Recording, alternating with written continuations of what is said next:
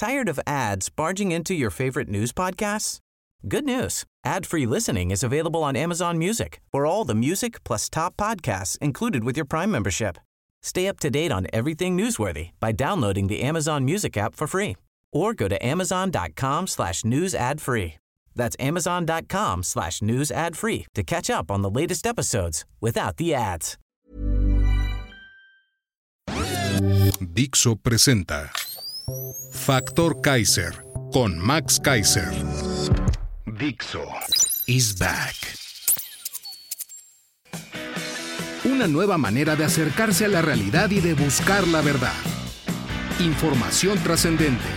Factor de cambio. Factor Kaiser.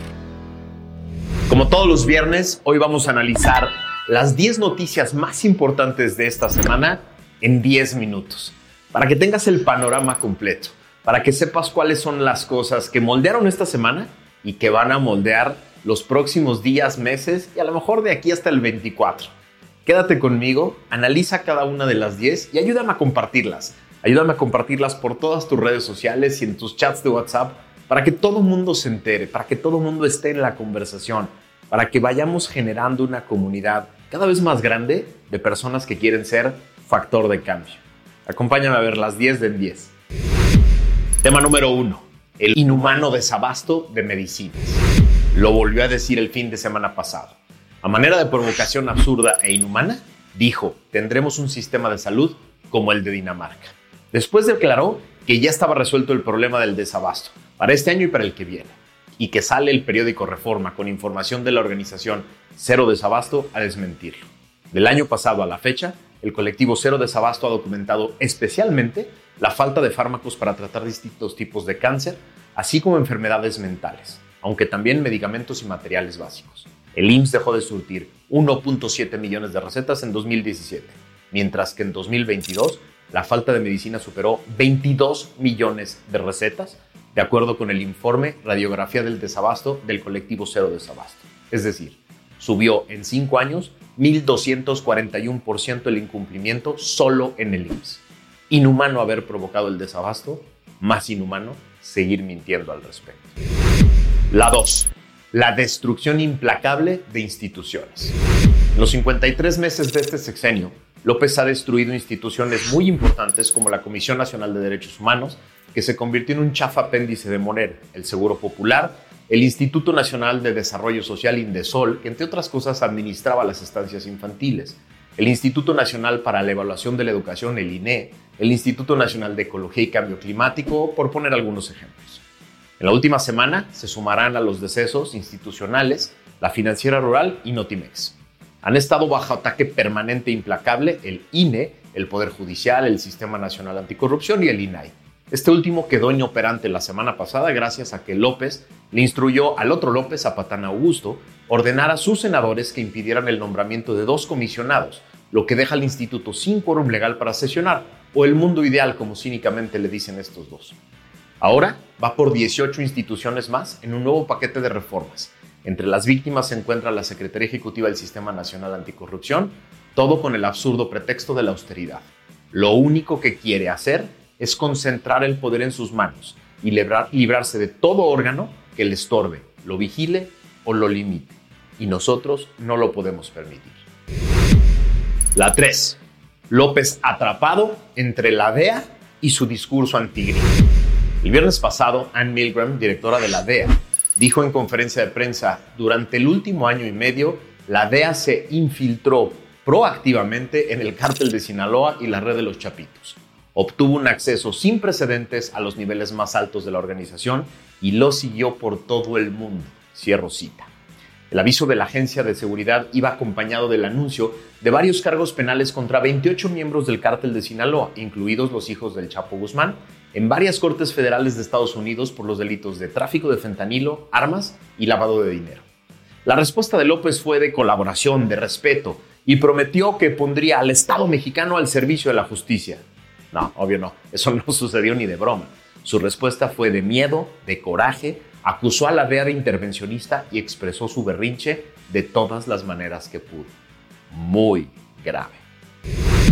La 4. La Suprema Corte de Justicia de la Nación declara inconstitucional la militarización de la Guardia Nacional. El martes pasado, en un día histórico, ocho valientes ministros de la Suprema Corte declararon inconstitucionales todas las disposiciones legales que adscribían a la Guardia Nacional al mando sustantivo y administrativo del ejército.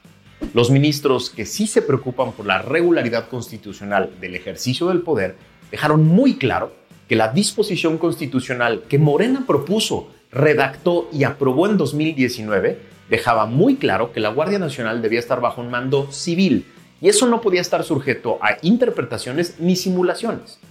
En una cátedra de incongruencias y absurdos argumentativos, los tres ministros empleados de López trataron de explicar cómo estar bajo el mando del ejército mantiene el carácter civil, porque el presidente tiene buenas intenciones y la militarización del bienestar es buena para el pueblo, o algo así. El presidente y sus empleados han hecho todo tipo de berrinches esta semana y han atacado de todas las maneras posibles a los ocho valientes ministros. Tiene hasta el primero de enero para cumplir el fallo. Es un golpe durísimo al obradorato. La 5. Delfina confirma en el debate el modus operandi del rey del cash.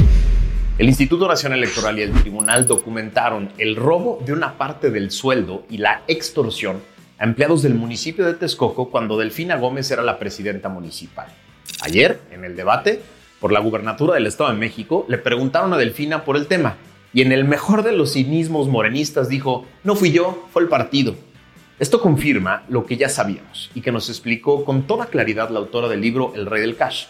López y su movimiento viven de sobres amarillos llenos de cash, que provienen de cuotas que se extraen de manera ilegal y obligatoria a las personas que forman parte de gobiernos de Morena o a sus legisladores del partido.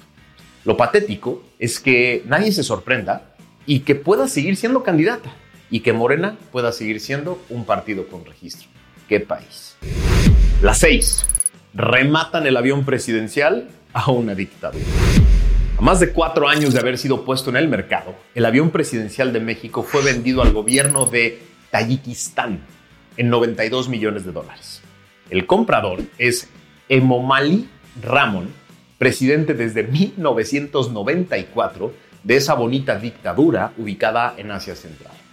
El dueño del avión es la Sedena, pero tiene una deuda de 100 millones de dólares, 2 mil millones de pesos con Banobras. Es decir, aunque AMLO dijo que el dinero será destinado para hospitales de Guerrero, aún se adeudan 100 millones de dólares a Banobras. En 2019, el avión se evaluó en 150 millones de dólares, es decir, 58 millones más que la venta final. El, el costo original fue de 300 millones de dólares, es decir, un pésimo negocio. Otro gran fracaso que genera enormes pérdidas al erario todo para que pueda presumir su único logro en todo el sexenio. La 7. Asesinan a una persona en plaza lujosa de Ciudad de México a plena luz del día. Los chilangos solemos ver las matanzas del crimen organizado como si fuera una lejana serie de Netflix que pasa en otros lugares, hasta que sucede en una plaza lujosa de la Ciudad de México a plena luz del día. La ejecución de un presunto integrante del cártel de los Arellano Félix desató el pánico entre comensales y trabajadores en la Plaza Carso, en la alcaldía Miguel Hidalgo, poco después de las 3 de la tarde, el 20 de abril. Todos aquellos que escucharon los seis balazos en el segundo y último piso del centro comercial, ubicado en la colonia Ampliación Granada, se tiraron al piso. Pero el gobierno morenista insiste que los chilangos no debemos preocuparnos por la narcoviolencia, porque aquí no está sucediendo. La 8.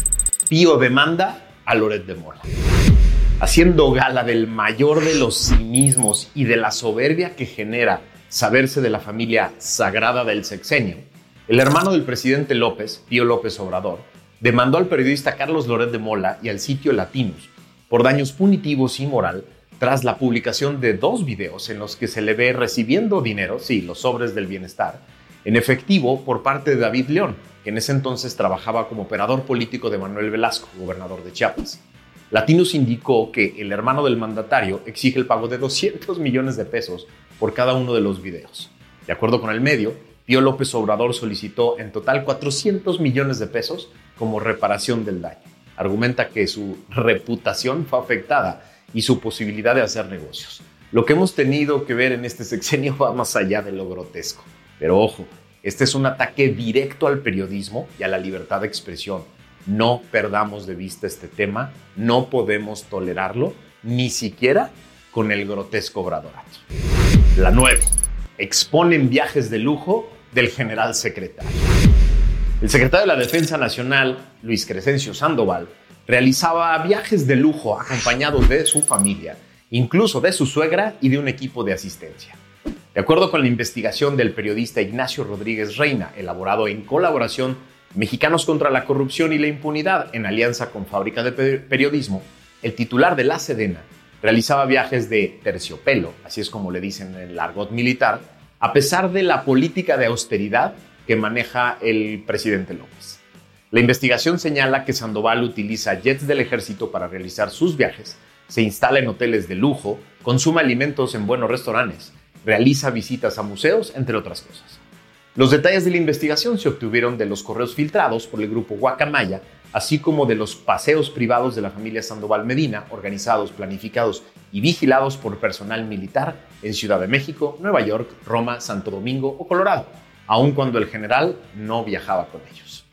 Al enterarse de esta transgresión a su política de austeridad, López pidió la renuncia fulminante del general. No, obvio no. Literalmente dijo, ¿y eso qué? Cuando le preguntaron. Sí, así respondió. La 10. Crecen los homicidios en México en el primer trimestre del 2023. En una nota del portal Animal Político de hoy, nos enteramos que en México se registraron 7.485 homicidios dolosos entre enero y marzo de este año. Es decir, 2.4 más que en el mismo periodo del 2022, cuando se reportaron 7.328. De acuerdo con cifras del secretario ejecutivo del Sistema Nacional de Seguridad Pública, marzo es el mes con el mayor número de homicidios dolosos del 2023. Las cifras publicadas este martes señalan que en enero se registraron 2.600 homicidios dolosos en el país, en febrero 2.282 y en marzo 2.603. Es decir, López y Rosa Isela, la candidata al gobierno de la Ciudad de México de Morena, nos han mentido en todas las mañaneras de este año cuando afirman de manera mentirosa, dicho con sus propios datos, que la violencia ha bajado en este año. 2023 empezó peor que el 2022 y no se ve que vaya a parar. Estas son las 10 noticias más importantes de esta semana, explicadas de manera sencilla, para que rápido las puedas entender y las puedas poner en el contexto de todo lo que está pasando, para que las enlaces con las que vimos la semana pasada, para que me ayudes a compartirlas con todo mundo, para que todo mundo esté al tanto, para que los discursos mentirosos de las mañaneras no sean los que se quedan en la mente de las personas. Es importante que empecemos a construir una nueva narrativa, una nueva narrativa de un país, del país real, del país del que nos queremos ocupar. Pues te pido que te suscribas aquí abajo, que le piques a la campanita para que te avise cuando sale el video, que lo compartas la liga en todas las redes y en todos tus chats para que poco a poco esta gran comunidad que ya está llegando a las 6.000 personas suscritas al canal y a 5.000 personas en, el, en Twitter y en las demás redes sociales crezca y crezca y crezca y que muy pronto empecemos todos a convertirnos en factor de cambio. Gracias por acompañarme. Nos vemos la semana que viene.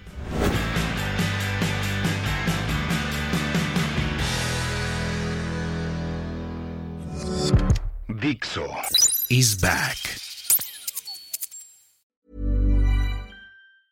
Tired of ads barging into your favorite news podcasts? Good news. Ad-free listening is available on Amazon Music for all the music plus top podcasts included with your Prime membership.